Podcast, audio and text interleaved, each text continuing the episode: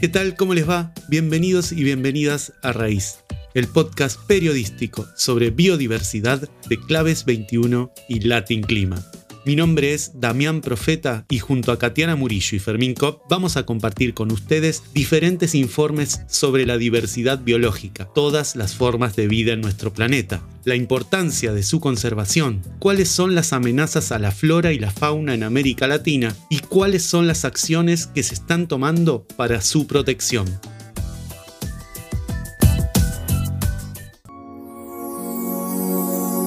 Biodiversidad también es cultura por eso en este episodio 13 de Raíz, la periodista colombiana Fernanda Sánchez Jaramillo nos trae las voces y experiencias de la comunidad aborigen Incalagua. Voces y experiencias valiosas, pero poco escuchadas. Conozcamos entonces la cosmovisión de este pueblo defensor de la naturaleza y cómo vive en armonía con esa casa grande que es su territorio. El resguardo de Magüey, en Ricaute, Nariño, a donde se llega tras un recorrido de tres horas en medio de un paisaje de montañas vestidas de gamas de verde desde la ciudad de Pasto, hacen parte del pueblo Incalagua Takatsasú, la Casa Grande como la denominan en Aguapit, su lengua. La Casa Grande de los Incalagua, gente de la selva, fue reconocida por la Justicia Especial para la Paz de Colombia como víctima del conflicto armado por la violencia cometida entre los años 1990 y 2016 por las guerrillas, los paramilitares y la fuerza pública. Tristemente esta declaratoria no ha detenido la violencia, mientras este pueblo indígena se aferra a su entorno y anhela compartir la belleza de su resguardo, su cultura y forma de vida con el resto del mundo a través del etnoturismo. El horror llegó sin permiso a su vida intentando romper sus tejidos comunitarios, construidos durante generaciones y profanando algunos rincones sagrados de Katsasú.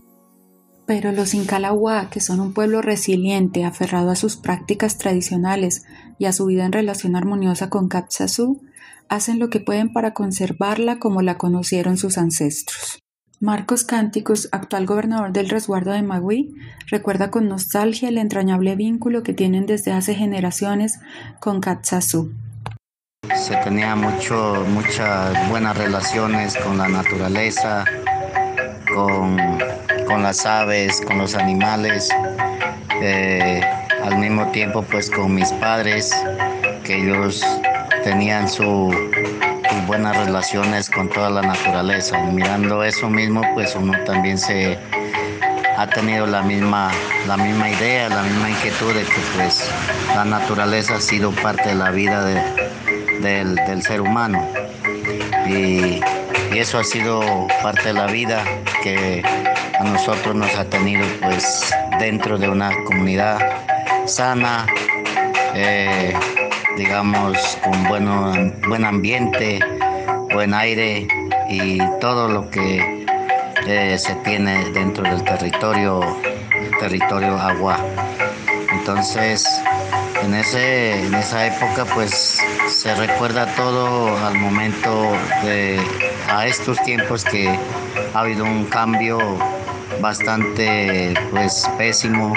Entonces pienso de que al tiempo eh, se miraba la situación del conflicto armado donde a nosotros fuimos afectados tanto las familias los jóvenes niños y es que la casa grande o territorio hace parte de los pilares de la vida de los Incalagua. Es la razón de su existencia porque ésta les permite vivir en unidad, con autonomía y practicar su cultura. Carmen, trabajadora social Incalagua, lo explica así.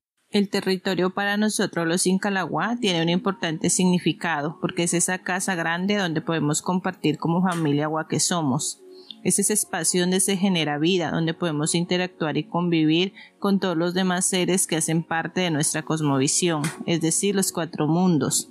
Es ese lugar donde están los sitios sagrados, como los ríos, las quebradas, las chorreras, las peñas, las montañas, lugares donde se encuentra la vieja, el duende, la tisgaya, el astarón, el chutún, el cueche, entre otros seres que hacen parte de nuestra forma de pensar y sentir, además porque juegan un papel muy importante en mantener ese equilibrio y armonía entre los Incalagua y el territorio. Cuentan los pobladores del resguardo de Magui que el conflicto armado ha alterado en diferentes momentos sus vidas.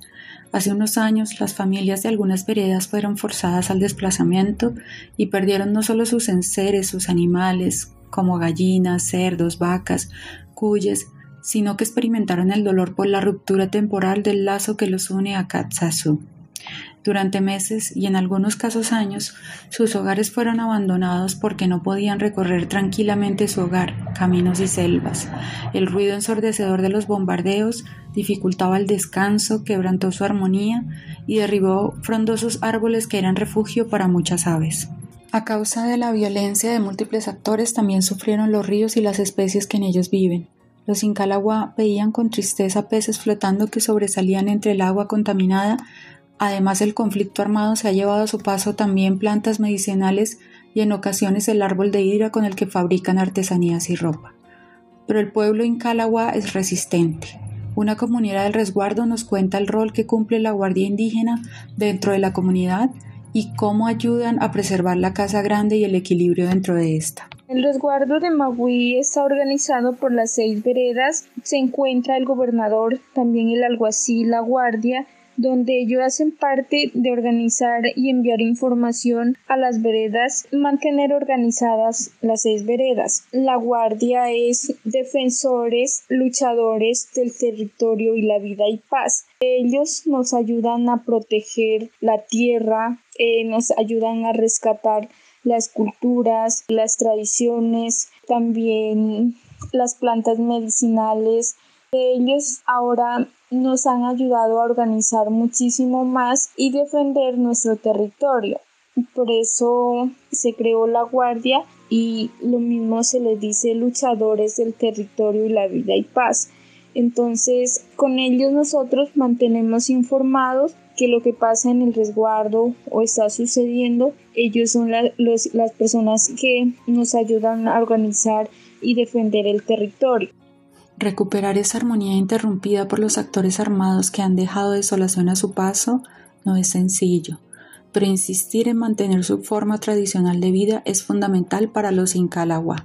Lo más poderoso y bello de vivir en nuestro territorio que Dios nos dio es que somos libres, tenemos nuestra propia cosmovisión, trabajamos y cultivamos la tierra, allí podemos realizar nuestros propios rituales, practicamos nuestros usos y costumbres que nos dejaron nuestros ancestros.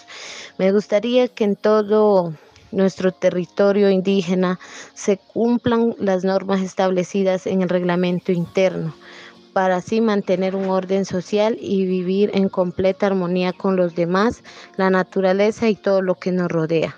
Alda Juan Guerrera tiene 31 años y es habitante de este resguardo. Su preocupación es compartida por otros comuneros indígenas quienes buscan maneras de fortalecer la cultura propia y dar a conocer la belleza de Katsasu. Alexander Narváez es profesor de escuela primaria de niños Agua, consejero de autoridades del resguardo desde hace dos años y líder indígena desde hace 15.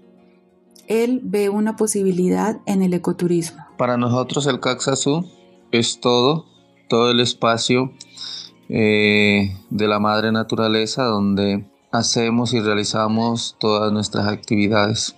En este caso, el resguardo de Magui está enfocado al ecoturismo con el propósito de hacer visible la parte natural, los atractivos naturales, la cultura eh, que tenemos en nuestras comunidades. Por eso eh, queremos dar a conocer a nivel regional, nacional, internacional de lo que nosotros tenemos.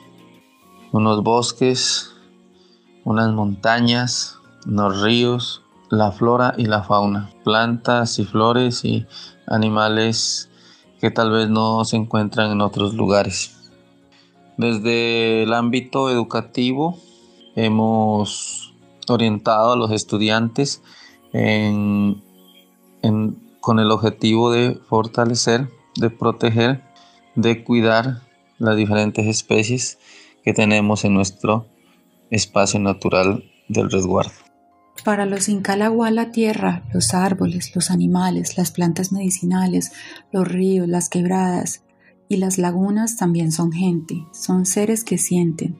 Para ellos la naturaleza no está compuesta por recursos naturales valorables en dinero y explotables, sino por seres con espíritu que sienten el maltrato. En el pueblo Guay, especialmente en el resguardo de Maui, con la intención en el futuro de implementar un modelo de turismo en el territorio. Eso mira, con una mirada obviamente étnica, donde permita el bienestar social, donde permita el bienestar de nuestros espíritus, donde permite estar viva nuestra cultura, nuestro, nuestro mundo. Por tal motivo debemos crear nosotros unos estatutos reglamentarios con enfoque diferencial donde no alteremos el ecosistema, especialmente el medio ambiente.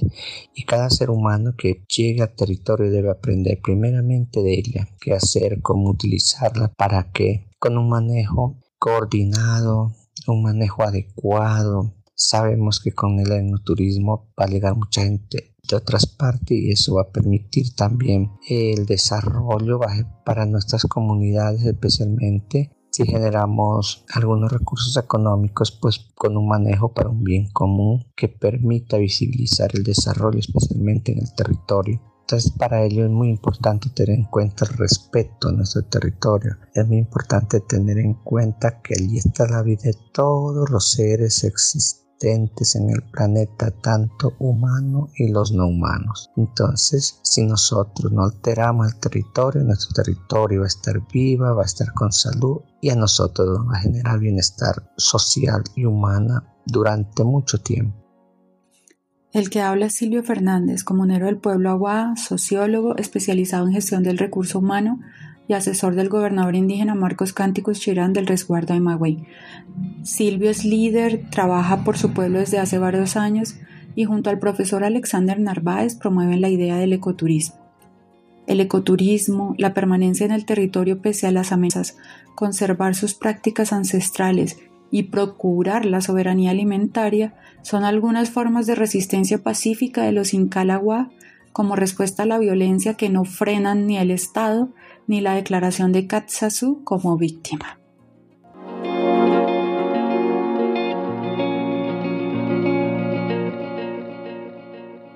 Hasta aquí llegamos con este informe de raíz, pero si visitan escuchoraíz.com van a poder acceder a más información sobre este tema. También en escuchoraíz.com van a poder escuchar todos los episodios de este podcast. Por último, les recordamos que pueden seguir a Raíz en Spotify, Google Podcast, Apple Podcast y en YouTube. Porque no se puede amar ni cuidar lo que no se conoce, hicimos este episodio de Raíz, el podcast sobre biodiversidad de Claves 21 y Latin Clima.